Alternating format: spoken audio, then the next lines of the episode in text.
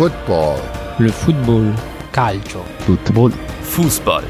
Made in Europe. Hallo und herzlich willkommen zu einer neuen Episode von Fußball Made in Europe. Heute machen wir einen Ausflug nach Italien zur Roma. Wir bleiben in Deutschland bei Mönchengladbach, nach Spanien zu Valencia und es geht auch auf die Insel zu Manchester United. Wir, das sind natürlich ich und mein wunderbarer Co-Host. Hallo, Felix S. Servus, Felix G. Dann würde ich sagen, bleiben wir doch erstmal da, wo wir sind, nämlich in Deutschland und schauen, was so in der Bundesliga geht. Ja, Bayern ist weiterhin auf Platz 1. Zuletzt haben sie mit einem 4 zu 2 Sieg gegen Dortmund das Topspiel gewonnen. Absolute Überraschung. Der Sieg kam nach einem Rückstand wieder, nachdem Dortmund ziemlich zügig mit Holland 2-0 in Führung gegangen ist. Dortmund steht mittlerweile auf Rang 6, hat vier Punkte Rückstand auf die Champions League Plätze. Auf denen stehen neben Bayern eben weiterhin Leipzig, Wolfsburg und Frankfurt. Wobei Wolfsburg und Frankfurt ein bisschen Feder lassen mussten. Im Duell der schwächelnden Verfolger konnte Leverkusen gewinnen. Und zwar gegen im Rhein-Derby. Mönchengladbach, genau. Borussia Mönchengladbach. Die andere Borussia auch nicht so stark diese Saison. Und das ist noch ganz nett gesagt. Die stehen aktuell nämlich auf dem zehnten Tabellenplatz nur mit acht Siegen, neun Unentschieden, sieben Niederlagen und einem Torverhältnis von 40 zu 37 Toren. Ja, um das mal so ein bisschen einzuordnen, zehnter Platz klingt jetzt doch sehr, sehr schlecht. Auf den Relegationsplatz sind das 14 Punkte Vorsprung. Also nach unten ist man auf jeden Fall sicher. Und es sind in Anführungszeichen nur sechs Punkte auf das internationale Geschäft. Wobei man ja auch sagen muss, dass internationales Geschäft in diesem Fall Conference League bedeutet. Und das will man als deutscher Verein eigentlich nicht. Deswegen viel entscheidender für Gladbach, weil sie auch dieses Jahr dort vertreten waren, sind die 10 Punkte Rückstand auf die Champions League Plätze, die offiziell wurde das so nie gesagt, aber wahrscheinlich schon als Ziel ausgegeben wurden. Ja, und wie kommt das zustande, dass man jetzt plötzlich auf dem zehnten Platz steht? Äh, man ist doch eigentlich ganz gut in die Saison gestartet. Es gab große Euphorie, aber eben zuletzt sechs sieglose Ligaspiele in Folge. Dazu kommen dann eine Champions League-Niederlage gegen Manchester City und das Aus im DFB-Pokal gegen Dortmund. In der Formtabelle, in der immer so schön die letzten fünf Ligaspiele genommen werden, liegt man auf Platz 18 und das sogar hinter Schalke 04 ich könnte dieses Segment jetzt schon hier beenden, wenn es nur darum gehen würde, äh, wie schlecht Gladbach gerade ist, weil ich glaube, das trifft es doch sehr, ja. sehr gut. Äh, wenn man hinter Schalke steht, das sagt schon sehr, sehr viel aus. Ähm, der Schalke wird nachher nochmal fallen in einem anderen Thema, da werdet ihr auch merken, das ist nicht das Gelbe vom Ei, was die Borussia da abliefert. Aber apropos Gelb, Marco Rose. Kommen wir zum großen Thema. Äh, Rose wird nämlich die Borussia nach Saisonende in Richtung der gelben Borussia aus Dortmund verlassen. Und das ist eigentlich alles, was gerade den äh, Borussia Park überschattet, was die Fohlen in Unruhe gebracht hat. Ähm, denn seitdem das verkündet wurde, haben sie nur noch verloren. Die Fans reagieren natürlich mit Unverständnis, denn damals, als Rose angetreten ist bei seiner PK, gab es Aussagen wie, das ist ein sehr, sehr spannendes Projekt, das er gerne auch langfristig betreuen würde. Langfristig ist dann wohl Definitionssache. Ähm, ja. Und auch die Spieler mussten jetzt wiederholt betonen, dass es das Klima nicht äh, beeinflusst hat in der Kabine. Also ich weiß nicht, wie es dir da ging, Felix, aber so oft, wie sich da irgendein Gladbacher geäußert hat, dass doch alles in Ordnung sei. Das ist so ein bisschen, wie man äh, mit irgendeinem Freund oder einer Freundin kommuniziert und nachfragt, ob alles in Ordnung ist und die dir das so achtmal wiederholen, dass alles wirklich in Ordnung ist. Dann so ist es wahrscheinlich nicht mich. in Ordnung. genau, perfekt. Wir haben es verstanden. Ja, so scheint es wohl auch eben bei Gladbach zu sein. Und dann hast du eben noch Sportdirektor Max Eberl, der ja eigentlich gefühlt alles gemanagt bekommt. Der wollte natürlich früh beruhigen, ähm, hat das auch, finde ich, super gemacht auf der ersten Pressekonferenz, als das Thema aufkam. Er hat sogar gesagt, das ist meine Schuld. Ich habe halt diese Klausel in den Vertrag von Rose eingebaut und wenn die gezogen wird und er das möchte, dann geht das auf mich. Aber Beruhigen funktioniert natürlich auch viel besser, wenn du dann sportlichen Erfolg hast. Das war in diesem Fall nicht der Fall. Der Unmut wurde größer und jetzt war es dann eben so weit, das war ähm, jetzt heute sogar, dass sich Eberl mit einem offenen Brief an die Fans gewandt hat. Besser gesagt an die Fanclubs, an die ging nämlich der Brief Er bittet darin um ein Verständnis äh, für das Festhalten an Rose, denn er hat ihm jetzt schon mehrmals eine Jobgarantie bis Ende der Saison ausgesprochen. Und ich äh, zitiere jetzt mal aus diesem Brief. Wenn ich lese, dass Fans der Stecker gezogen wurde, weil unser Trainer uns verlässt und sie sich nicht mehr für die laufende Saison interessieren, weil dieser Trainer noch bei uns auf der Bank sitzt, dann fehlt mir das Gefühl von Zusammenhalt und Kampfgeist für Borussia. Das sind schon sehr harte Worte, die Eberl hier äh, wählt. Ähm, unter anderem kommt er auf diese Worte, weil der Vorsitzende des Dachverbands der organisierten Borussen-Fans, finde ich auch ein super Verband, ähm, Ludwig, der hatte nämlich gesagt, er äh, könnte erst wieder mitfiebern, wenn die aktuelle Saison mit Rose beendet sei. Zitat. Die Saison hat noch etwa 80 Tage. In der Zeit ist es schwierig, die Spiele mit Leidenschaft zu verfolgen, weil Marco Rose auf der Bank sitzt. Das hat er unter anderem gesagt. Also doch schon sehr, sehr harte Worte, die da von den Fans gewählt werden. Und Eberl schrieb außerdem noch dazu, ich verstehe die Emotionen, ich verstehe, dass sie raus müssen, aber habt auch Verständnis, dass ich nicht jede Form von Kritik verstehe und manchen Satz nicht angebracht finde und mich darüber geärgert habe. So, Felix, und das finde ich jetzt mal eine ganz schwierige Angelegenheit, oh, welche Seite man jetzt hier besser nachvollziehen kann. Also ich muss sagen, ich verstehe die Argumentation von Ebal voll, auch gerade der letzte Satz, dass er Kritik gerne annimmt, aber nicht in jeder Form. Ähm, und wenn ich dann jetzt nur mal diesen beispielhaften Satz hier nehme, finde ich das auch schon sehr, sehr harte Worte äh, der Fans. Was sagst du dazu? Man, ich, man hat, ich, meiner Meinung nach hat man, also um, um zu sehen, wie brutal angespannt die Stimmung momentan bei den Fans ist, hat, weiß nicht, ob du es mitbekommen hast, auf Twitter letztens das ähm, Bild oder das kleine Video von René Maric und Haaland nach dem Pokal. Mhm.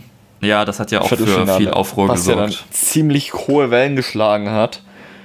Und unter den Kommentaren oder in den Kommentaren hat man auch klar gesehen, wie vergiftet da auch mittlerweile die Stimmung ist zwischen Fans und Trainerteam. Es wird ja Maric äh, der Wille, ein Borusse zu sein und was noch alles abgespro äh, abgesprochen, sage ich mal. Ja, ich finde vor allen Dingen auch, also gerade bei dieser Debatte, wir sollten nochmal ganz kurz erwähnen, glaube ich, worum es ging. Wir werden das Video auf jeden Fall bei uns in den Shownotes verlinken. Ähm, da hat man einfach gesehen, wie Maric und Haaland sich halt irgendwie gegrüßt haben und noch nett geplaudert haben. Was natürlich ärgerlich ist, wenn man gerade im DFB-Pokal rausgeflogen ist gegen Dortmund, kann ich verstehen aus Fansicht. Man muss aber eben auch sehen, dass dauernd geplaudert wird zwischen Spielern und Ex-Spielern. Und selbst wenn es die ärgsten Feinde sind, ich weiß noch, da gab es eine Debatte, äh, ich glaube beim, war es das letzte Manchester Derby, also jetzt nicht das vom Wochenende, sondern das davor, wo sich äh, irgendwie Stones und Maguire noch freundlich unterhalten haben danach. Und ja, dann war das in England äh, auch so ein großes Ding, ist eine Sache, die ich nicht ganz verstehen kann, weil also, dass man da als Fan nicht mal so ein bisschen aus seiner Haut raus kann, und ich merke schon, wie mir dieser Satz wirklich entgegengeschleudert werden kann. Aber ähm, ja, irgendwie, also gerade auch in nee. der Situation nicht ganz verständlich aus meiner Sicht. Ganz persönliche Meinung. Ich stimme dir da voll zu. Vor allem, Maric hat ja dann auch auf Twitter geantwortet und hat gemeint, er war nach dem, nach dem Spiel eben alleine an der Seitenlinie gestanden, weil es ihn halt wirklich hart getroffen hat, dass sie verloren haben. Sie haben ewig auf das Spiel hingearbeitet. Und dann war halt Haaland der Einzige, der zu ihm gekommen ist, ihn getröstet hat und äh, mit ihm geredet hat. Ja, das und ist vielleicht ja das man, Menschliche, was man vielleicht im Video nicht mit dabei ist. Und das ja. ist ja, das ja, ist eine, eine, große Geste von Haaland. Ich denke mal, da ist auch, wie, wie, wie, wie man sieht, menschlich was hängen geblieben seit ihrer Zeit bei Salzburg. Und ja, eben. Das Spiel war jetzt halt einfach so, ah, okay, cool, man trifft sich wieder. Oder man mehr oder weniger. Unter was anderem. vielleicht Fans dann in dem Fall sehen, ist, A, er freut sich schon auf seinen zukünftigen Stürmer, äh, weil Maric scheint ja wohl auch mit Rose mitzugehen nach Dortmund, ähm, dass, er, dass sie dann vielleicht sehen, ah ja, jetzt quatscht er schon mit dem und perfekt. Es gab dann sogar solche ganz, ganz kruden Vorwürfe, dass, dass äh, Gladbach doch extra verloren hätte, damit Dortmund jetzt erfolgreicher ist und was auch immer. Also da geht es dann auch wirklich in, in so verschwörungstheoretische Ecken, die man einfach nicht mehr irgendwo ja, verstehen oder gutheißen kann. Absolut. Ich finde, wir sollten einfach alle mal wieder ein bisschen runterkommen, Tee trinken. Das ist ganz, eine ganz, ganz doofe Situation für Gladbach-Fans. Ich kann das absolut nachvollziehen und ich muss sagen, man muss da vielleicht auch abstrahieren. Ich kann die Forderung, die Saison ohne Rose zu Ende zu bringen, nachvollziehen. Ja, so wie es dann teilweise geäußert wird und was noch alles daraus folgt und die Angriffe auf Maric und alles, das kann ich nicht nachvollziehen was mir, ich, ich stimme dir da voll und ganz zu, was mir gerade noch einfällt, im Sinne von, oder ich sag mal, weil, weil ursprünglich sind wir ja drauf gekommen wegen den unterschiedlichen Positionen von Maric und den Fans, könnte es sein, dass, weil Eberl, äh, nicht Maric, Eberl, sorry, weil Eberl schon so oft und so deutlich Jobgarantien für Rose ausgesprochen hat, dass das vielleicht auch irgendeinen juristischen Background hat, so nach dem Motto mündliche Zusage, wenn er die bricht, dass Rose irgendwann ein ähm, quasi ihn verklagen könnte oder die Borussia. Ich, ich kenne mich von der juristischen Seite absolut nicht aus und es kann, wahrscheinlich wird es da irgendwelche Vertragsklauseln geben, die das eventuell auch äh, vorbeugen und dementsprechend abschwächen. Aber es, also äh, da, das, sich meine, da sich meine juristische Expertise auf recht24.de äh, ähm, ja, begrenzt, würde ich dazu mal keine Äußerung tätigen. Vielleicht steht da irgendwas im Vertrag, aber das ist dann auch wirklich alles nur noch Spekulation. Ich würde sagen, kommen wir mal wieder zu den Fakten. Kommen ja, wir genau. mal erstmal also. zum Sportlichen. Denn äh, was macht denn Gladbach überhaupt so auf dem Platz? Die spielen klassisches 4-2-3-1. Es fühlt sich ganz komisch an, jetzt einfach nur über Sportliches zu reden, muss ich sagen. Aber naja, äh, im Tor mit Jan Sommer äh, rechts Die Illusion hinten, nehme ich dir beim, beim Valencia-Segment. sehr, sehr gut. rechts hinten Leiner, dann in der Mitte Ginter, Elvedi, links Benzebaini oder Wendt. Dann ähm, auf den Sechserpositionen Neuhaus, Kramer, Zakaria, je nachdem, wer fit ist und äh, wie rotiert wird. Und ja, dann in, bei den drei äh, vorne eigentlich in der Mitte Stindel ist gesetzt und sonst wird da, je nachdem, wer fit ist und wie rotiert wird, Hermann, Hofmann, Wolf, Lazaro, Tyram kommen da noch dazu und vorne drin Embolo oder Player. Ja, also den Kader kennt man wahrscheinlich, gerade jetzt hier auch äh, unser deutsches Publikum. Und dann kommen wir doch mal zu einem sportlichen Problem, nämlich die nicht vorhandene Kadertiefe. Ähm, und damit sind gar nicht mal jetzt Verletzungen gemeint, weil wenn man sich jetzt anschaut, oh, sind doch jetzt eigentlich fast alle irgendwie fit, der hat vielleicht ein kleines Bewegchen, passt doch, ist doch gar kein Problem. Man muss sehen, Zakaria kommt aus einer langen Verletzung zurück, Stindl war Anfang der Saison verletzt, Hofmann hatte eine bombenstarke Phase am Anfang der Saison, hat sich dann verletzt, ist jetzt wieder zurück, kämpft aber jetzt wieder mit dem gleichen Muskel wohl, gab es jetzt neue Probleme. Benze Baini ist jemand, äh, wenn er mal fit ist und mal länger spielt, dann wird er halt gesperrt aufgrund seiner gelben Karten. Ähm, also irgendwie ist das da immer ein Problem und ja, Neuhaus, äh, der muss halt die ganze Zeit spielen. Ginter, den kannst du nicht, nicht auswechseln, der muss jedes Spiel machen. Der hat auch schon Spiele durchgespielt, wo er wahrscheinlich gerne rausgegangen wäre. Aber es geht einfach nicht, weil wen hast du dahinter? Tone Janschke. Und das ist die einzige Alternative in der Innenverteidigung, die du auch ernsthaft aufstellen kannst. Und wow. das ist halt schon bedenklich. Und vorne drin, man muss auch mal sagen, Patrick Herrmann, bestimmt ein super netter Kerl und der bringt auch ab und zu echt gute Leistungen. Aber wenn du Champions League spielen willst, ist das nicht die Personalie dafür. Ein Hannes Wolf hat bisher immer noch nicht gezeigt, warum Marco Rose ihn so sehr mag und warum er ihn so gerne aufstellt. Ein Valentino Lazaro ist ein Transfer-Coup, aber die Leistung hat er bisher auch noch nicht auf den Platz gebracht. Kann er natürlich auch schlecht, weil der auch wieder mit Verletzungen zu kämpfen hatte. Ein Zakaria, der kommt aus so einer langen Verletzung zurück, da will ich gar keine Vorwürfe machen. Ja, und ähm, ein Wendt ist auch schon ewig alt und äh, einfach nicht mehr auf dem Niveau, das er mal hatte. Da fehlt mittlerweile die Schnelligkeit. Und es geht eben nicht einfach nur darum, um Verletzungen aufzufangen, sondern auch mal so ein Formtief. Ich meine, Alassane Player hat diese Saison drei Saisontore. Drei. Als der Stürmer vorne drin. Das ja. ist halt schlecht. Und ein Embolo trifft jetzt auch nicht mehr. Ein Tyram, wo wir letzte Saison noch geschwärmt haben, Tyram und Player, oh, was sind die geil. Tyram hat immerhin vier Saisontore, aber das ist doch auch nichts. Und dann hast du einen der besten, natürlich Stindl, ist der äh, Topscorer, also was, was Tore angeht. Und aber zum Beispiel ein Hofmann, der eben am Anfang der Saison so, so stark war. Fünf Tore, neun Assists hat er jetzt diese Saison in 17 Spielen, davon 15 Startelf. Das sind unglaubliche Werte, aber der hatte dann eben Verletzungen und dann hast du gar keinen, der das auffangen kann. Wirklich gar nicht. Und das ist einfach ein Problem. Ja, natürlich kam auch dazu bei den ganzen sieglosen Spielen. Man hat sehr, sehr starke Gegner gehabt. Ähm, unter anderem Leipzig, äh, jetzt dann auch Leverkusen, die natürlich auch eine Schwächephase hatten, aber trotzdem nach wie vor stark sind. Und eben auch Wolfsburg, dann natürlich klar Pokal Dortmund, äh, Champions League Man City. Also ähm, die hatten zu dem Zeitpunkt eine absolute Siegesserie, da kommen wir später nochmal kurz drauf zu sprechen. Also das ist natürlich krass, aber es gibt ein Problem, das man auch nochmal statistisch erfassen kann, äh, denn man schafft es nicht, Führungen zu verteidigen. Es waren jetzt oft knappe Niederlagen und da gibt es nämlich jetzt die nette Statistik, wo nochmal Schalke zu Wort kommt, denn nur Hertha, Mainz und Schalke lassen im Schnitt nach einer Führung mehr liegen. Wobei man natürlich auch sagen muss, dass es deutlich weniger Führungen bei denen gab. Also bei Schalke waren es vier Führungen, bei Gladbach 17. Aber das, was Punkteschnitt wow. technisch daraus am Ende resultiert, ist bei Gladbach eben nur besser als bei diesen drei Mannschaften. Ähm, der ganze Rest der Liga äh, schneidet da besser ab. Also das ist schon wirklich, wirklich sehr, sehr mies, so eine ähm, Statistik zu haben. Es liegt auch daran, dass es viele Gegentore in der Schlussviertelstunde gab. Das ist ein bisschen schwer zu begründen. Es könnte an der Kondition liegen. Es gab zuletzt sehr, sehr viele englische Wochen und unter Rose hat man ein sehr, sehr laufintensives Spiel und jetzt eben mit durch die englischen Wochen kaum Zeit zu regenerieren gehabt.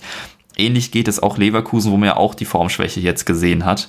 Und man denkt jetzt vielleicht, ah, die laufen doch noch. Ich glaube, die sind auf Platz 5, was die gelaufenen Kilometer angeht, aber was die intensiven Läufe angeht, sind sie relativ weit unten. Platz 16 habe ich jetzt noch im Kopf. Das müsste man nochmal überprüfen, das weiß ich jetzt gerade nicht ganz genau.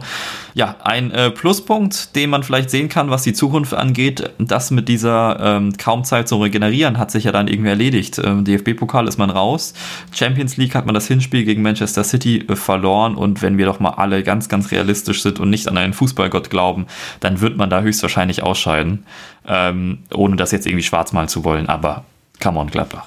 Also ähm, da auch nochmal ganz interessant in der ganzen Sache mit Corona, denn Gladbach äh, reist für die Champions League nach Manchester. Leipzig reist für die Champions League allerdings nicht nach Liverpool, sondern die treffen sich in Budapest. Jetzt ist das natürlich erstmal komplett unverständlich. Der Grund dafür ist aber, dass die DFL Schalke 04, warum die wieder eine Rolle spielen, erfahrt ihr gleich, und das Gesundheitsamt der Stadt Mönchengladbach einem detaillierten Quarantäneplan zugestimmt haben.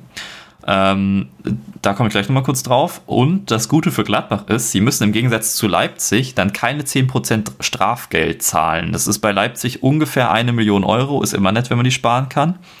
Das heißt allerdings, wenn ähm, Gladbach nach Manchester fliegt und dann wieder zurückkommt, sie während davor und danach, wenn sie zurückkommen, dürfen sie sich nur zwischen dem, Ein dem Vereinshotel und dem Trainingsplatz bewegen, nichts anderes mehr. Also eine richtige Quarantäne. Die gilt bis zum Montag nach dem Schalke-Spiel und dann, falls alle Tests von allen Beteiligten negativ sind, dann hört diese Quarantäne auf. Also, ähm, ja, ob das dann so viel besser ist als das, was Leipzig macht, ist, ist eine andere Frage. Ja, all, allgemein ein, ein sehr, sehr komisches Konstrukt mit den ganzen Reisen. Positiv vielleicht der Ausblick auf, auf die nächsten Spiele. Es kommt Augsburg, gut, dann Manchester City und dann Schalke. Augsburg, Schalke, Gegner, gegen die man auf jeden Fall punkten kann. Und ich glaube, dann wird sich Gladbach auch wieder erholen. Diese vielen knappen Niederlagen werden weniger und wir werden da wieder ein ausgeglicheneres Bild bekommen. So, ausgeglicheneres Bild gibt es mittlerweile auch in Spanien, wenn wir zur La Liga schauen. Ähm, dort gab es nämlich das Stadtderby Atletico gegen Real Madrid. Ein 1 zu 1 war dort und die beiden Altstürmer Suarez und Benzema haben getroffen. Wie hätte es nicht anders sein können? Apropos Suarez.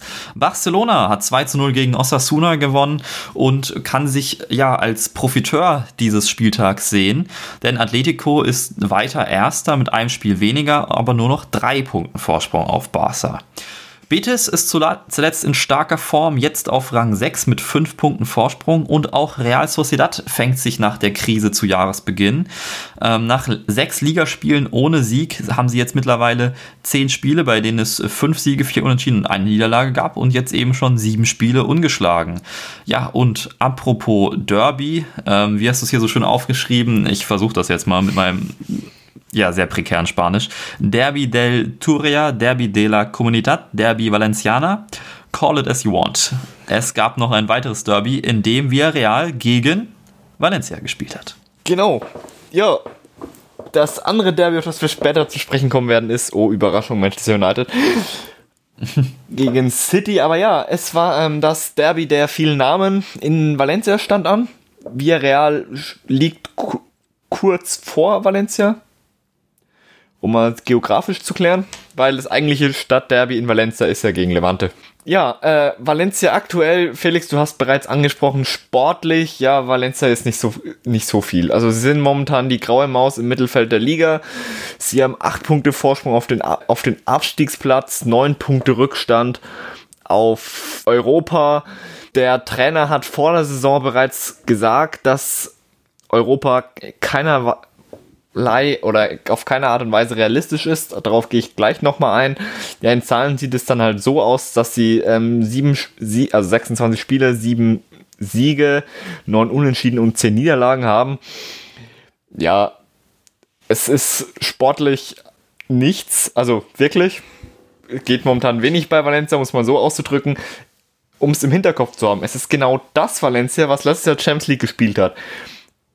Wer vielleicht die Schlagzeile gelesen hat, dass in äh, Italien momentan eine, die Staatsanwaltschaft das Bergamo-Spiel in der Champions League wegen Corona untersucht.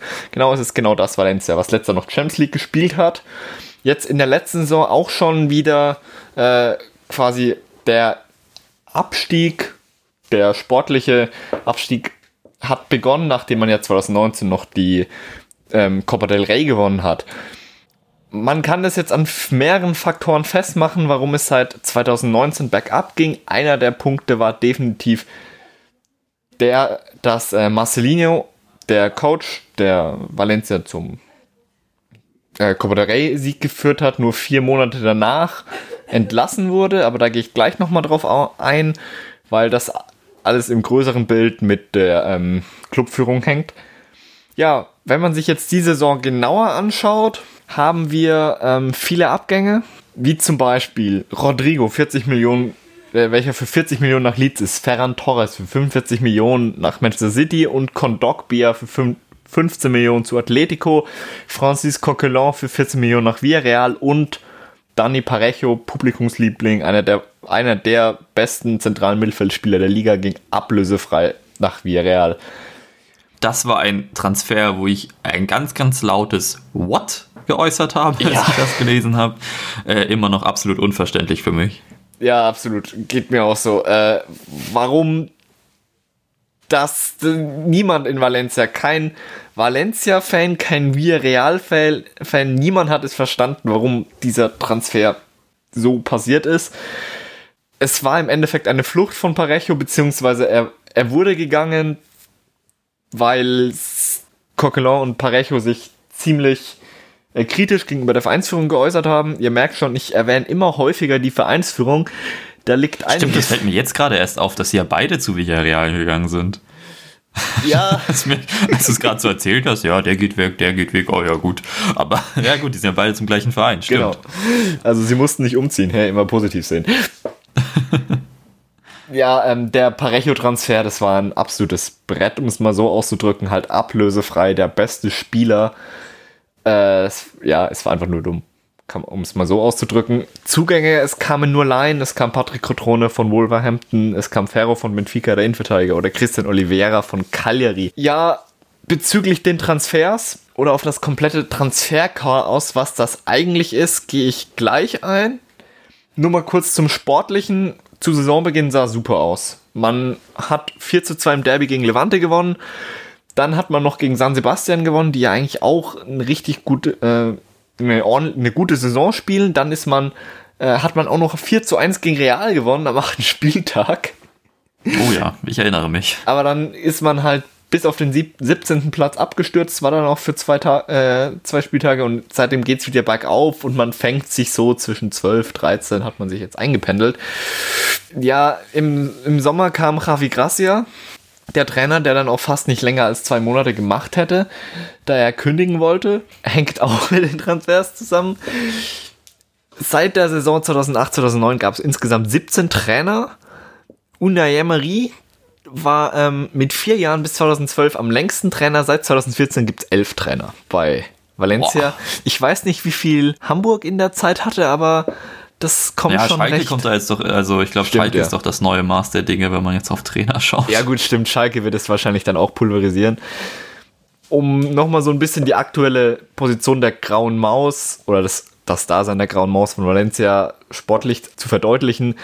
Sie sind im unteren Mittelfeld der erzielten Tore und auch im, äh, was die kassierten Tore angeht. Also sie haben 32 Tore geschossen und 36 kassiert. Das ist in beiden jetzt weder super viel noch super wenig. Es tendiert Richtung unten.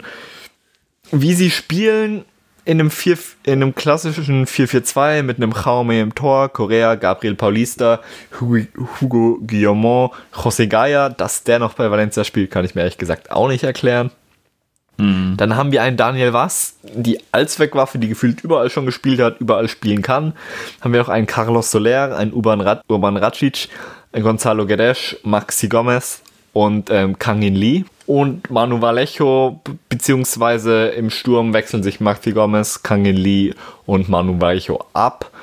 Und die zentrale Schaltstelle der Mannschaft ist, oder der wichtigste Spieler im Mittelfeld ist eigentlich Carlos Soler, der ähm, alle Elfmeter verwandelt hat, nämlich sechs. Er ist Top-Torschütze der Mannschaft mit sieben Toren und fünf Vorlagen. Valencia ist die Sie ist die äh, zweitgefährlichste Mannschaft der Liga bei Standards und die gefährlichste Mannschaft der Liga bei Elfmetern. Da sieht man schon, spielerisch geht nicht allzu viel. Äh, vor allem, sie sind auch unfassbar unkreativ. Sie haben die meisten Weitschüsse der Liga, nur 5% aller Schüsse im 16er, was auch wieder Negativwert ist. Soler ist noch ist jemand, der offensiv versucht, noch was anzutreiben. Er hat die meisten Keypässe Pässe im Allgemeinen und auch die meisten Flanken. Also bei ihm geht alles irgendwie über Soler, oder bei Valencia geht alles über Soler. Und in der Defensive, wenn man sich anguckt, ist mit Abstand der wichtigste Gabriel Paulista. Ligaweit gesehen hat er die zweitmeisten Blocks pro Spiel, die siebtmeisten Klärungen mit 4,2 und die viertmeisten Interceptions mit 2,1. Also sie können froh sein, dass sie Gabriel haben, der bei Arsenal mal gespielt hat und bei Villarreal. dass, dass er bei Valencia spielt, weil sonst wird es wahrscheinlich noch deutlich schlechter aussehen. Ja, wie bereits erwähnt, um mal auf den, die Situation im Verein zu kommen und das, was hinter den Kulissen abgeht, weil mittlerweile hat das, was hinter den Kulissen abgeht, mit, schon so sehr auf die Bühne quasi gestrahlt, auf dem Platz, dass man das nicht mehr irgendwie vernachlässigen kann. Valencia ist ein Chaos-Club. Bezüglich den Zugängen, euch ist wahrscheinlich schon aufgefallen, dass Valencia wahnsinnig viel verkauft hat, aber kein Euro ausgegeben hat bei Gebühren äh, für, Trans ja, für Transfers. Das hat dann der Trainer Javi Gracia fand das nicht so toll. Er wollte nämlich nach der Transferphase am 6. Oktober kündigen, hätte aber 3 Millionen Ausstiegsgehalt zahlen müssen. Also er war über die Transferpolitik alle, alles andere als erfreut. Er wollte dann, wie gesagt, kündigen, hat dann auch gesagt, ja, wir müssen unsere Ansprüche nach unten schrauben. Mit dem Kader sei Europa absolut kein Thema für Valencia. Wie konnte es so weit kommen, dass der Verein mittlerweile keine, keinen Cent für Spieler ausgeben kann? Klar, Corona ist ein Faktor, aber nicht der entscheidende, vor allem nicht bei Valencia. Man, Anfang der 2000er wollte man ein neues Stadion bauen das Numestaya. Es steht auch schon, beziehungsweise nur in den Grundzügen. Denn zwischen 2007 und 2009 wurde ein Betongerippe gebaut, das man heute noch sehen kann. Und das Numestaya ist im Endeffekt nichts anderes als das Sinnbild der aktuellen Situation aufgrund von Misswirtschaft und Immobilienkrise kommt es dann 2014 zum Baustopp und seitdem sieht es eben so aus. Ihr könnt mal äh, googeln Numis Daya Valencia. Na, kommt, seht ihr ein absolut unfertiges Stadion. Einfach die, ja, Betongebilde und das war's. Dann 2014 kauft ähm, Peter Lim, ein indonesischer Investor, 70% der Anteile. Es gibt Hoffnung, dass er dass Valencia es schafft, die Schulden zu bezahlen. Sie hatten zum damaligen Zeitpunkt 365 Millionen Euro Schulden und dass es dann wieder bergauf geht. Und weißt du was? Da hätte ich vor kurzem noch gesagt, oh, wow, wie viele Schulden. Aber es gibt ja auch den FC Barcelona. Genau, du sagst es. Und solche Schulden sind in Spanien leider nichts Ungewöhnliches. Ja, auf jeden Fall Peter Lim, ins, wer, der zwar der eigentliche, ähm, der zwar der Besitzer ist, der eigentliche Präsident ist aber Anil Murti. Der ist Stadthalter und nichts anderes als eine Marionette. Also was Murti sagt, hat davor Peter Lim gesagt. Und Lim selber zeigt sich so ein bis zweimal im Jahr äh, pro Jahr in Valencia. Er ist da nicht so oft. Um jetzt mal auf das allgemeine Chaos der jüngeren Vergangenheit einzugehen. Ich habe es bereits erwähnt, Marcelino musste 2019 nach dem Copper sich gehen, weil er eben die Transferpolitik in Frage gestellt hat. Eine Figur, die bei der Transferpolitik eine nicht unbedeutende Rolle spielt, ist Jorge Mendes, der Spielberater, welcher ziemlich gut mit Peter Lim befreundet ist und auch äh, vor allem transfermäßig nicht ganz unschuldig ist. Da, ist. da damals ja die Debatte war, Marcelinho hat einerseits Transfers kritisiert und auf der anderen Seite wurde anscheinend hinter, den Kulissen gefordert, vermehrt Talente spielen zu lassen, die von Mendes beraten werden, um deren Marktwert zu steigern. Dagegen hat sich Marcelino eben äh, geweigert, weil, er gemeint hat, ja, ähm, aus taktischen, aus sportlichen Aspekten kann er dem jetzt nicht so nachkommen und dann gab es noch weitere Aspekte bezüglich Spieler, die er haben wollte, etc., oder die, die er nicht bekommen hat, dann äh, weil Lim eben dem nicht zugestimmt hat und dann wurde er eben nur vier Monate später entlassen. Im Februar 2020 hat dann Dani Parejo, der Publikumsliebling, Kapitän, gesagt, wir wissen nicht, in welche Richtung der Verein sich bewegt, es gibt absolut keinen Plan. Im Sommer werden dann die Kritiker Parejo und Coquelin rausgeworfen. Wie bereits erwähnt, sie gehen nach Villarreal. Es ist, wie bereits erwähnt, es hat niemand verstanden. Es steht bis heute niemand. Er ist Fanliebling, bester Mittelfeldspieler. Und dann ähm, kam es eben zu der Transferphase, beziehungsweise was heißt, es kam zur Transferphase, dass der Abgang von Parejo war die Kirsche auf der Torte einer absolut katastrophalen Transferphase, bei Schön der gesagt. dann eben Javi Gracia gesagt hat, ey, nein, das, das geht so nicht, ich möchte gehen, er darf nicht gehen. Und er hat dann auch im Endeffekt gesagt, ja gut Leute, schraubt eure Erwartungen runter, da gibt es jetzt nicht so viel zu holen. Der Saison... Ja, ist ja auch krass, wenn du einfach dein ganzes, dein, also keine Ahnung, ich... Ähm, wenn sie jetzt in einem, sagen wir doch mal, 4-3-3 spielen wollen würden, dann wäre das ja das komplette Mittelfeld mit Parejo, Kogler und Con äh, Kondogbia. Ja. Äh, und wenn du das einfach komplett weggibst, dann ähm, wie soll das funktionieren? Und mit Soler und Rodrigo noch die zwei wichtigsten Offensivspieler, da ist dann echt nicht mehr viel drin. Man muss, was man auch dazu sagen muss, Peter Lim bzw. die Lim-Familie macht momentan nicht so viel, um sich wieder beliebt zu machen. Die ähm, Tochter hat auf Instagram geschrieben, äh, ich höre immer wieder Kritik an unserer Familie. Tatsache ist, der Verein gehört uns und wir dürfen mit ihm machen, was wir wollen. Ja, ah, leider kann man sagen, ist denn ja, sie haben, sind bei 365 Millionen Euro Schulden gekommen. Mittlerweile sind es 150 Millionen Euro mehr. Die Fans haben dann im Sommer eine Trauerfeier vorm Stadion abgehalten. Äh, Rip es gab Rip Valencia Banner, also vor dem von dem aktuellen Stadion, dem Mestalla. Also, um es kurz zu machen, Valencia liegt in Trümmern. Niemand weiß, wo es hingeht.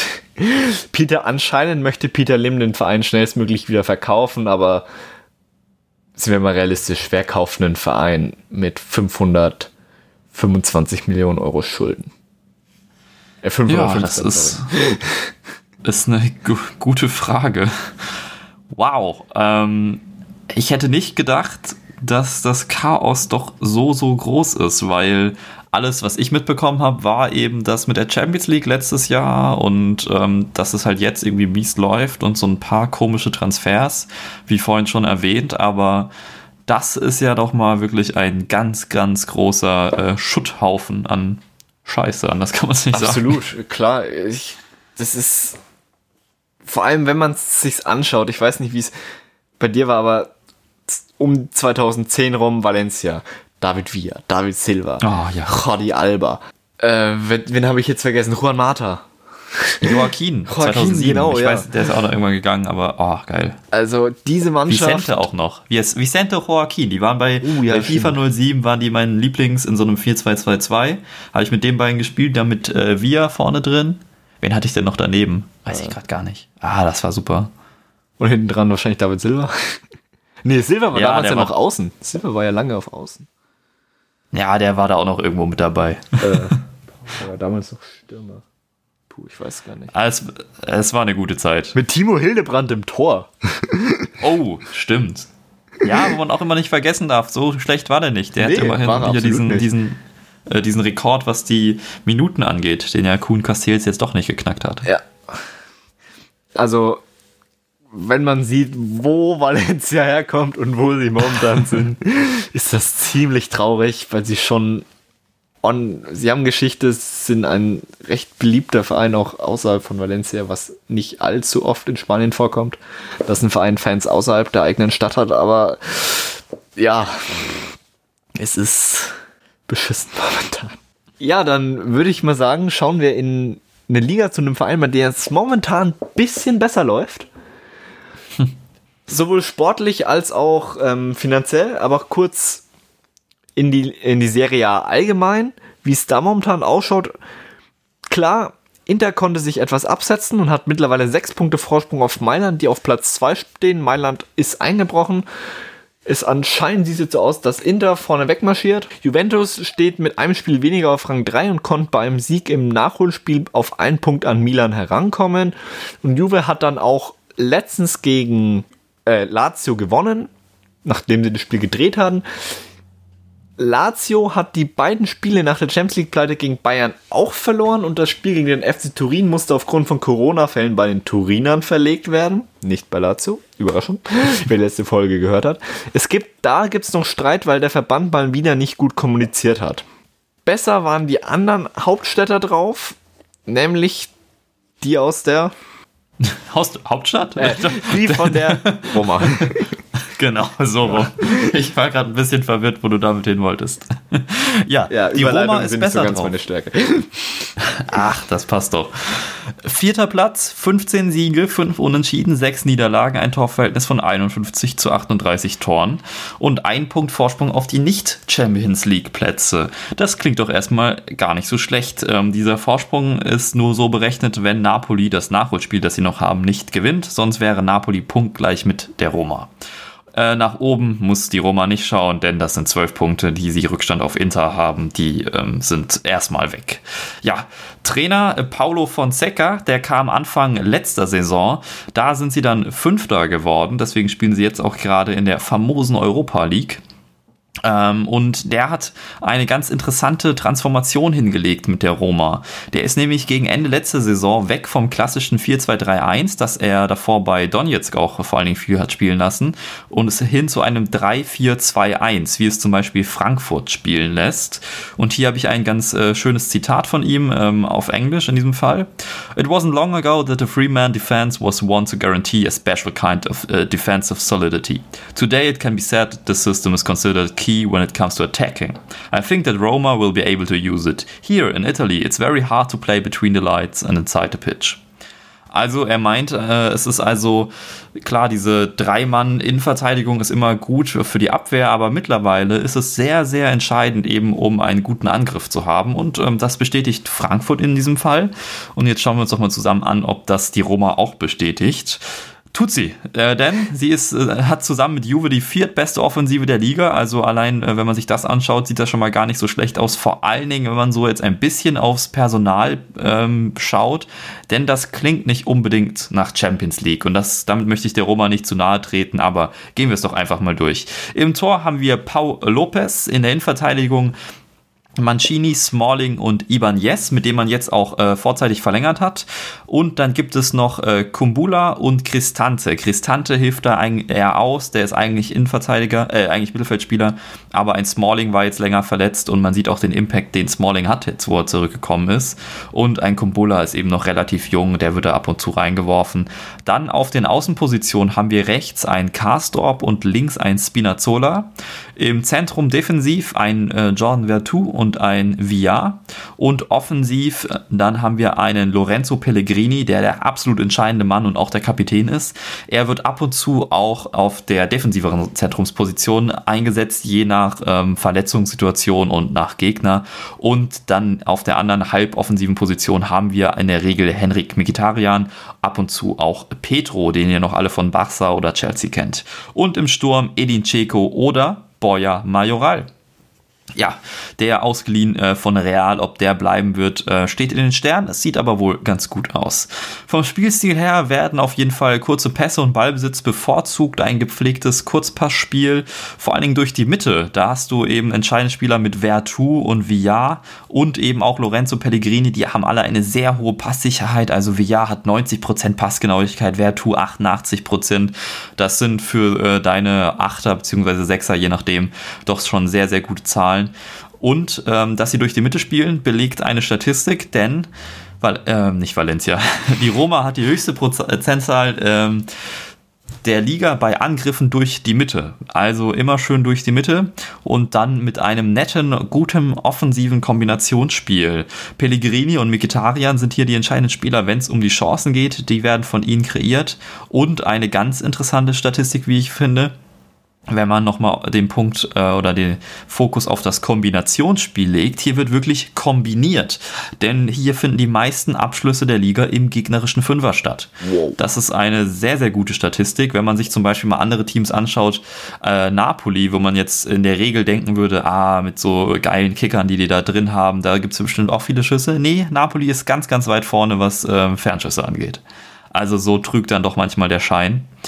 Und wenn wir uns dann mal die entscheidenden Spieler an, anschauen, dann haben wir eben einen Vertu mit 10 Toren, 2 Assists, aber äh, das sieht ein bisschen aus äh, wie bei Valencia, der hat nämlich 5 Elfmeter ver, äh, verwandelt, von daher die 10 Tore nicht allzu hoch hängen. Und dann haben wir eben aber einen Henrik Mikitarian, der seinen zweiten Frühling oder dritten oder vierten erlebt. 9 Tore, 8 Assists, also das ist schon bockstark.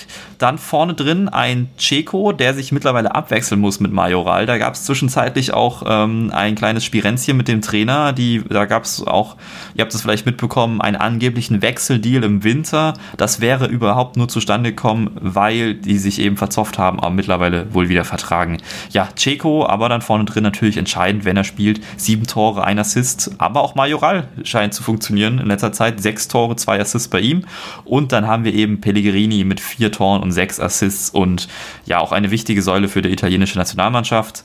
Und wie gesagt, es wird eben entweder durch die Mitte kombiniert oder man hat halt immer noch eine Dreier- bzw. Fünferkette. Man kann sonst auch flanken, gerade wenn man eben einen Checo drin hat. Dann hast du Carstop, der hat schon fünf Assists gesammelt, ähm, oder Spinazzola mit vier Assists.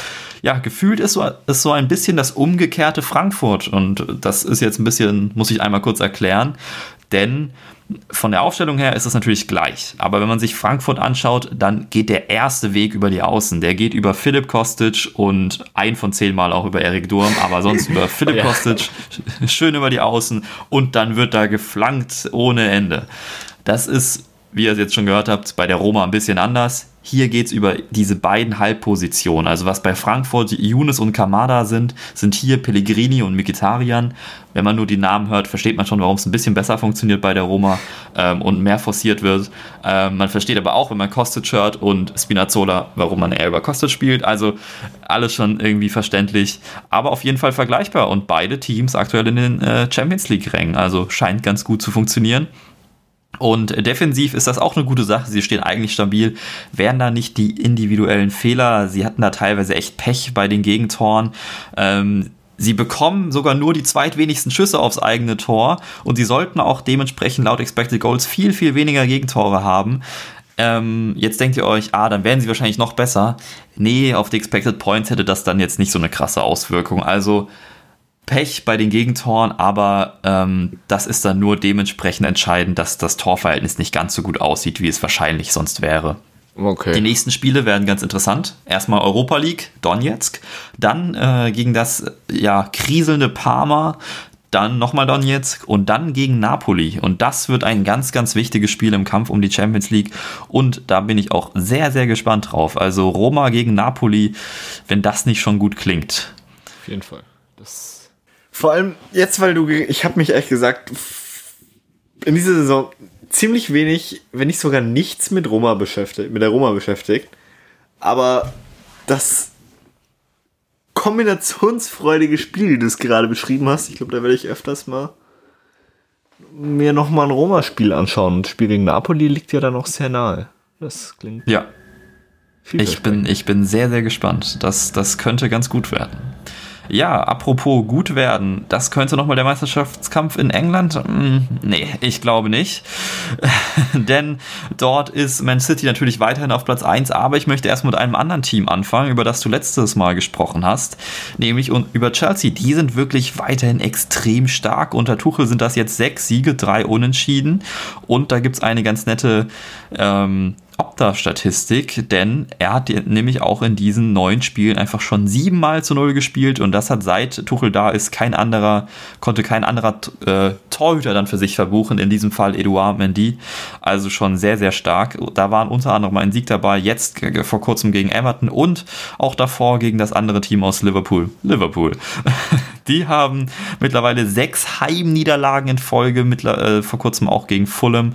Also alles, wo ich da erzählt hatte, noch von Aufwind, äh, der ist sowas von vorbei. Sie stehen nur noch auf Rang 8 mit sieben Punkten Rückstand auf die Champions League. Das wird ein ganz, ganz dickes Brett, das die noch bohren müssen.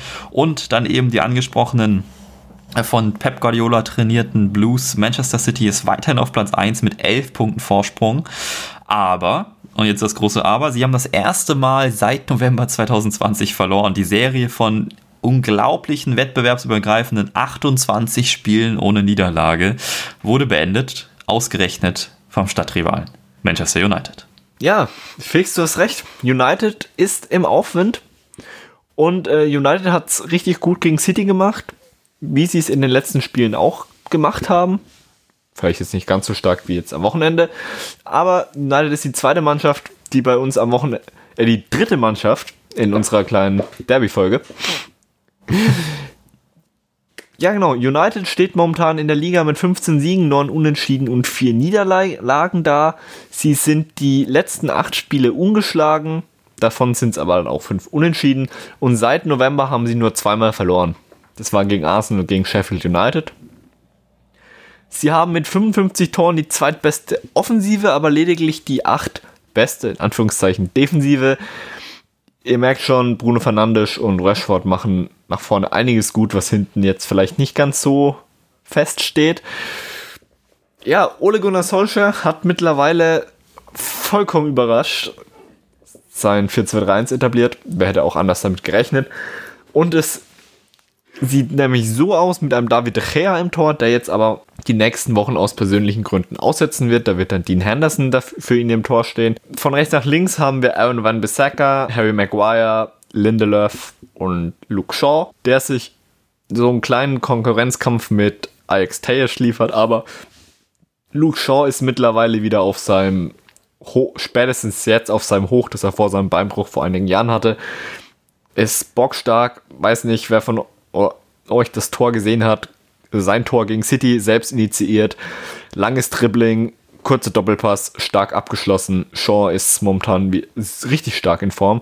Im Mittelfeld. Wie scheiße muss ich da eigentlich, äh, sorry, dass ich da reingrätsche, aber wie scheiße muss ich da eigentlich Alex Tejas füh äh, fühlen, der ja wirklich auch unter großen Posaunen dahin gekommen ist und von dem alle gesagt haben, ah ja, endlich wieder ein guter Außenverteidiger. Und genau dann, gerade dann, denkt sich Luke Shaw, ja gut, dann könnte ich ja auch mal wieder anfangen, richtig gut Fußball zu spielen. Ja, vielleicht hat sich Luke Shaw auch motiviert gefühlt, weil er war, glaube ich, derjenige, der, ähm, der Verbesserungen gefordert hat im Sommer. Und dann eine Woche später kommt Alex Tejes auf seine Position. Aber er delivert, also ja, von daher. Er kann das auch gerne weitermachen, denn ich habe ihn in Fantasy. ja. Äh, um auf den Kader zu kommen. Mittlerweile. Mittelfeld waren wir. Ja, im Mittelfeld. Im Mittelfeld haben wir die Doppelsechs bestehend aus Fred und McTominay ab und an noch Matic, aber in erster Linie McTominay. Auf der 10 haben wir dann vollkommen überraschend Bruno Fernandes, auf links Marcus Rashford und auf rechts entweder ähm, Mason Greenwood oder Daniel James. In letzter Zeit mehr Greenwood, wobei jetzt am Wochenende Daniel James gespielt hat. Und im Sturm haben wir Anthony Martial. Manchmal, beziehungsweise Martial und ähm, Cavani bei Cavani, bei ihm steht jetzt auch wieder ein Wechsel im Sommer im Raum, was so ein bisschen durchgedrungen ist. Mittlerweile gibt es aber auch eine große Tiefe im Kader. Wir haben, wie bereits erwähnt, Cavani als Backup für Martial. Wir haben einen Daniel James, der ähm, ziemlich gut Greenwood vertreten kann. Wir haben Matic, Juan Mata, Van de Beek. Sie sind Top-Ergänzungsspieler auch oder Rotationsspieler, auch wenn Van de Beek sich definitiv nicht diese Rolle erhofft hat, also erdacht oder erdacht hat als er im Sommer nach Manchester gewechselt ist. Der Spielstil von Ole Gunnar Solskjaer lässt sich recht schön an Zahlen ablesen. Man, man hat ein hohes Pressingspiel, geht sehr auf Konter. Man hat nach Kontertoren die zweitmeisten nach Leeds United. Man hat auch die meisten Elfmeter, man hat mit die meisten Elfmeter-Tore. Die Überraschung Äh, acht von neun wurden von Bruno Fernandes verwandelt. Das Spiel gegen Leeds war symptomatisch. Man hatte lediglich 42% Ballbesitz, gewinnt dennoch 6 zu 2 und einige Tore, drei, wenn ich mich nicht alles täusche, kamen nach ähm, unter diesen Toren ging ein barer Ballgewinn zuvor. In der Defensive ist United ziemlich standardschwach. Sie haben, sie zählen zu den Teams mit den drittmeisten Gegentoren nach Standards, das sind genau 10. Aber aus dem Spiel verteidigen sie ziemlich stark. Sie verteidigen mit einem hohen Pressing, einer hochstehenden Verteidigungslinie, was gar nicht mal das Problem sein könnte, oder was ja bei Bayern ja noch häufig ist, dieses hohe Pressing und die hohe Verteidigungslinie, da ein Aaron Van Bissaka, der die meisten Tackles hat, eine unfassbar gute Absicherung, er ist schnell, er ist für seine Grätschen bekannt und berüchtigt. Er ist die Absicherung, die er auch öfters mal in letzter Sekunde rettet. Aus hohem Pressing und aus starkem Pressing res resultieren dann auch die Konter und der klassische Konter nach Ole, Gunnar Solskjaer zwei Elemente. Einerseits geht über die linke Seite, diese wird überlagert. Allgemein äh, ist die linke Seite das war fast die Zentrale, kann man sagen, im äh, Offensivspiel von Manchester United. Denn 43% aller Angriffe gehen über links. Sie sind die drittmeisten der Liga und sie sind die Mannschaft, die die wenigsten Angriffe über rechts hat. Ja, Villa hat da, ähm, ist die einzige Mannschaft, die noch weniger über rechts macht, aber Villa greift auch ebenso viel über links an. Also es ist ziemlich deutlich, wo die Offensivprioritäten bei Manchester United verteilt sind und die Überlagerung, wie bereits erwähnt, die kann man sich dann so vorstellen, dass Bruno Fernandes nach außen driftet, Luke Shaw rückt auf und dann der äh, Linksaußen Marcus Rashford sich erst kurz aufhält und dann in die Mitte sich in Richtung 16er bewegt, wo er dann ziemlich häufig eine Hereingabe, einen Pass etc. von Bruno erwartet. United spielt die wenigsten langen Bälle der Liga, allerdings die, sie haben die vier meisten Pässe pro Spiel, sie spielen auch viel auf, ähm, auf ähm, Through Passes, da es eben ein sehr vertikales Spiel bei United ist. Also diese Konter sind auch wirklich, wirklich richtig gefährlich und stark. Also Jetzt habe ich natürlich gerade noch die im Kopf äh, im Spiel gegen Liverpool, ähm, die da hängen geblieben sind. Ja. Und da hat immer diese, das sind gefühlt jeder Konter von United ist einfach wie so ein Messerstich und irgendwann ist dein T-Shirt halt zerstochen und dann stehst du da ohne T-Shirt und äh, beziehungsweise ohne Abwehr dann in dem Fall. Und das machen die wirklich extrem gut und es wirkt teilweise so, so simpel. Ich habe jetzt auch einen, sehr, sehr schönen äh, Tweet gelesen, jetzt auch gerade nach dem Spiel gegen Manchester City, wo man nochmal diesen Vergleich hat, weil eben das United-Spiel so simpel wirkt, im Gegensatz zu zum Beispiel das, was Manchester City macht. Ähm, stand irgendwie, dass, dass Trainer wie Bielsa oder Guardiola den subdiametralen Halbtraum dir, äh, Halbraum dir erklären können und Ole Gunnar Solskjaer sagt, ja, geht raus und habt Spaß. Also, ich glaube, ganz so einfach ist es nicht, aber so wirkt es teilweise. Ja, dir zu. Der, der Tweet bringt's auf den Punkt. Vielleicht auch, weil Guardiola und Bielsa ein bisschen in der Eigendarstellung dazu beitragen. Aber. Ja, das stimmt wohl. Doch, der trifft's recht gut und ich habe hab jetzt auch in der Vorbereitung versucht, mich viel mit der Taktik von United auseinanderzusetzen, aber außer Konter und dem, dem äh, Pressing gibt es da nicht allzu viel, um ehrlich zu sein. Ja, ich glaube, eine entscheidende Sache gibt es noch, aber die ist wohl nicht taktisch. Ich glaube, das ist ein bestimmter Spieler, oder? Ja, das ist Bruno Fernandes. ja, Entschuldigung, aber irgendwann müssen wir es ansprechen. Ja. Also, ich wage mal eine These in den Raum zu stellen. Ohne Bruno wäre, äh, wäre Manchester nicht da, wo sie gerade stehen. Bold guess. Also ich sag mal so, du hast, schon, du hast schon gewagtere Dinge gesagt. Ja. Wie war das mit AC Mailand wird Meister oder so? Ja. Ja, ja ich habe ich hab mich für Inter entschieden. Ich, ja. Aber ich, ich freue mich noch nicht. Die Saison dauert noch und so. Wir kennen die Sprüche. Ja, Bruno Fernandes 16 Tore, 10 Vorlagen. Zweitmeisten Scorerpunkte der Liga nach äh, Harry Kane. Äh, Ole Gunnar Sol Solskjaer sagt über ihn, he's a risk taker. He has the courage and he's brave enough to make mistakes. He is, he has the X factor. He's brave enough to make mistakes. Ja, warum? Er hat nämlich nach Cavani die geringste Passgenauigkeit aller Feldspieler. Was? Ja, er spielt äh, ein sehr hohes Risiko bei seinen Pässen. Das sind dann halt meist Schnittstellenpässe, die häufig abgefangen werden oder ähnliches.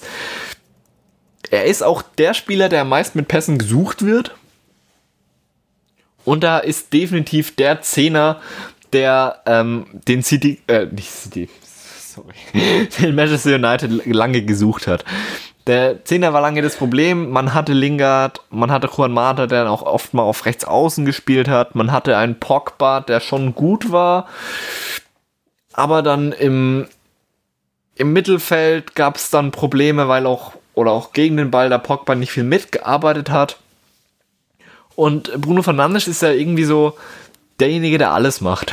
Also einerseits er ist der absolute Dreh- und Angelpunkt im Mittelfeld, wie bereits erwähnt, er ist ist derjenige, der am meisten von den Pässen her gesucht wird. Also er empfängt die meisten Pässe pro Spiel bei United. Er ist auch dann erst der Ballverteiler, der ähm, den Ball hat. Rashford, Martial, Greenwood überlaufen, ziehen andere Verteidiger auf sich. Dann kann auch ähm, Bruno häufiger mal schießen, was er ja auch oft und gerne auch erfolgreich macht. Und ähm, Herr Fernandes hält sich eben oft zwischen den äh, zwischen den Linien, beim, zwischen den gegnerischen Linien auf. So rum. Er tauscht auch oft mit Martial die ähm, Positionen, lässt sich tiefer fallen oder läuft auch selbst, macht viele Läufe ins letzte Drittel. Beziehungsweise so rum. Martial lässt sich tiefer fallen und Fernandes läuft ins letzte Drittel. So, jetzt haben wir es. und er ist, wie gesagt, er ist der Dreh- und Angelpunkt, leitet, leitet offensiv Angriffe ein, und ich würde mal sagen, acht Tore und zehn Vorlagen, wenn man jeden Elfer rausnimmt, ist dann immer noch ziemlich stark. Ja, es gibt äh, nur einen kleinen Schatten, der geworfen wird auf die Leistung von Bruno Fernandes. Und den finde ich äh, aber ganz, ganz interessant, vor allen Dingen, weil er sich jetzt äh, vor kurzem selbst dazu geäußert hat. Und das ist die Sache, dass er ähm, gegen die Top 6 nicht performt. Er hat gegen die, also die, wenn man die ganz klassischen Big Six in England äh, nimmt, dann hat er nur ein Tor und keinen Assist erzielt und das Tor war ein Elfmeter bei der 6 zu 1 Niederlage gegen Tottenham. Ähm, ja. Das sind ist alles, was er da bisher in Anführungszeichen geschafft hat. Ähm, er hat sich jetzt sogar selber dazu äh, geäußert. Das finde ich sehr, sehr interessant. Und zwar sagt er selbst, um, ähm, I don't know what people mean by top six because the teams are in top six in the table. I score and assist against some of them. I scored a season against Tottenham, but people say penalties don't count, uh, count so the game against Tottenham doesn't finish 6-1 but 6-0. I know people expect Bruno to score assists in every game because when I arrived, I was playing very, really and I want to do that. It's the most important thing. Bla bla bla. Es geht noch eine Weile äh, weiter. Ich finde es sehr interessant, dass er selber im, von Bruno ganz oft spricht, in, also von sich in dritter Person. Stimmt, ja, das ist weird. Ich werde mal die, ähm, alle Aussagen von ihm zu diesem Thema ähm, verlinken aber in den Shownotes, er, er spricht auch Luke Shaw an, der wohl gemeint hat, dass äh, die Leute sich mehr um die Statistiken als um die eigentliche Performance kümmern. Ja, es ist, es ist einfach mega weird, wie oft er von sich in der dritten Person spricht. Aber ja, das ist, ist eine Sache. Was, was hast du dazu zu sagen? Ja, ich denke mal, also auf der einen Seite klar, Bruno performt nicht in Anführungszeichen gegen die Top 6. Aber wenn man sich dann mal anschaut, vom Spiel gegen City abgesehen, haben sie jetzt nicht so viel gewonnen gegen die Top, gegen Top 6 Vereine. Gut, sie haben gegen Arsenal verloren. Ob Arsenal Teil der Top 6 ist. Zu der klassischen Definition gehören sie halt ja, noch dazu. Genau. Da, äh, klassisch stimme ich dir voll und ganz zu. Dann, sie haben ein, es gab diese 1 zu 6 Klatsche gegen Tottenham. Sie haben 0-0 gegen Chelsea gespielt. Es gab das 0-0 gegen Liverpool. Dann wieder ein neues 0-0 gegen Arsenal geben Top 6, macht sich United momentan die Saison noch nicht so gut. Ja. Das um ist aber einfach nur mal auf die Zahlen zu gucken. Und dann ist, ich denke mal, eine Mannschaft, die momentan so abhängig von einem Spieler ist, fällt es dann halt auch ins Gewicht.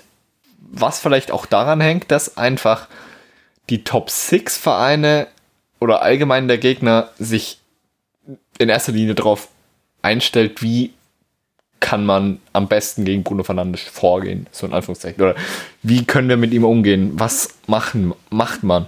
Und vielleicht hat, ist das nur eine Hypothese, haben die Top 6 von der individuellen Klasse her bessere Spieler, die mit Fernandes umgehen können. Ein Guess, ich weiß jetzt nicht, inwieweit der, das einer der Gründe ist. Also ich muss sagen, ich habe ich hab jetzt nicht allzu viele United-Spiele gegen Top 6 gesehen. Mir ist, unter, mir ist, halt unter anderem das äh, gegen Liverpool hängen geblieben, das Unentschieden auch noch. Und da war er schon bis auf einen Freistoß extrem blass. Also da sind auch die vielen Ballverluste aufgefallen. Ähm, vielleicht ist es wirklich das, was du sagst. Das sind einfach bessere Gegenspieler, die ihn da dann aus dem Spiel nehmen können. Ja, das ist, weiß, keine Ahnung, ich. Mir, mir fällt jetzt auch spontan nichts anderes ein, aber. Weil gegen die, gegen kleinere Vereine in Anführungszeichen läuft es ja super. Also, ja, du, ich glaube auch, das ist eine Diskussion, die von außerhalb herangetragen wird und kein äh, United-Fan führt die wirklich.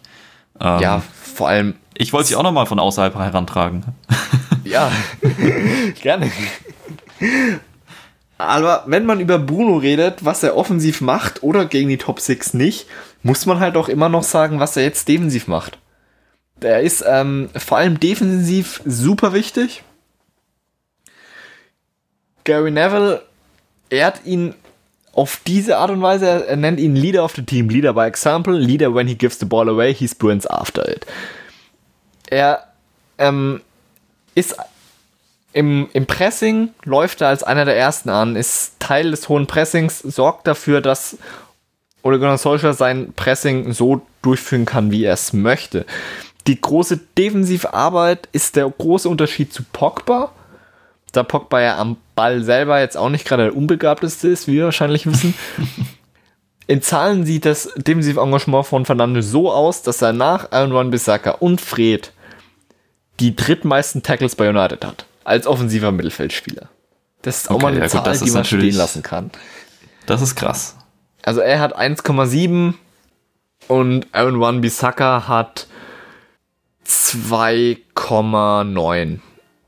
Ja gut, wenn man da vielleicht nochmal äh, einen, ähm, einen Erklärungsansatz sucht für diese Top-6-Sache, vielleicht ist er da auch einfach in zu viele Defensivaufgaben eingebunden, als dass er da dann offensiv seine Assists geben kann. Möglich. Vielleicht eine Version, wie man das machen könnte. Ist, ist ein Erklärungsansatz, stimme ich dir zu. Vielleicht muss er sich jetzt auch an die Spielweise oder das, das hohe spielerische Level von Top-6-Mannschaften gewöhnen. Keine ja. Ahnung, aber da United ja allgemein jetzt mit dem Spiel am Wochenende ausgenommen gegen Top 6 noch nicht so erfolgreich war, mal schauen. Also ich, aber würde ich jetzt hey, auch nicht sie so stehen auf Platz 2 interpretieren. Wie gesagt, ja, du sagst es, sie stehen auf Platz 2, haben jetzt auch ein recht komfortables Polster auf die ähm, auf den fünften Platz. Also es ist schon stark davon auszugehen, dass sie dieses Jahr in die Champions League kommen. Das denke ich auch. Äh, mit sieben Punkten, äh, mit sechs Punkten Vorsprung. Ja gut, dann würde ich sagen, ähm, die United-Fans müssen das auf jeden Fall gar nicht so negativ sehen, wie, wie, wie ich das jetzt hier vielleicht äh, gemacht habe. Das war vielleicht auch teilweise eher Wunschdenken. Ähm, ja, die sind einfach äh, gut drauf. Absolut. Gut drauf fand ich auch uns heute. Äh, es war eine schöne Folge. Hat wieder äh, Spaß gemacht mit dir und äh, sehr, sehr interessant. Äh, gerade Valencia hatte ich gar nicht auf dem Schirm, was da so abgeht. Vielen, vielen Dank äh, für diesen nette, äh, netten Einblicke. Ihr findet alle angesprochenen Artikel, Links und so weiter bei uns in den Show Notes oder bei uns auf der Webseite fmeu.de oder auf Instagram könnt ihr uns auch gerne kontaktieren, fußballme.eu, dort findet ihr uns. Wir würden uns sehr über positive Rezensionen bei iTunes freuen. Das erhöht unsere Sichtbarkeit und Reichweite. Das wäre sehr, sehr lieb. Und ähm, dann hören wir uns in zwei Wochen wieder bei Fußball Made in Europe. Bis dann. Ciao. Servus.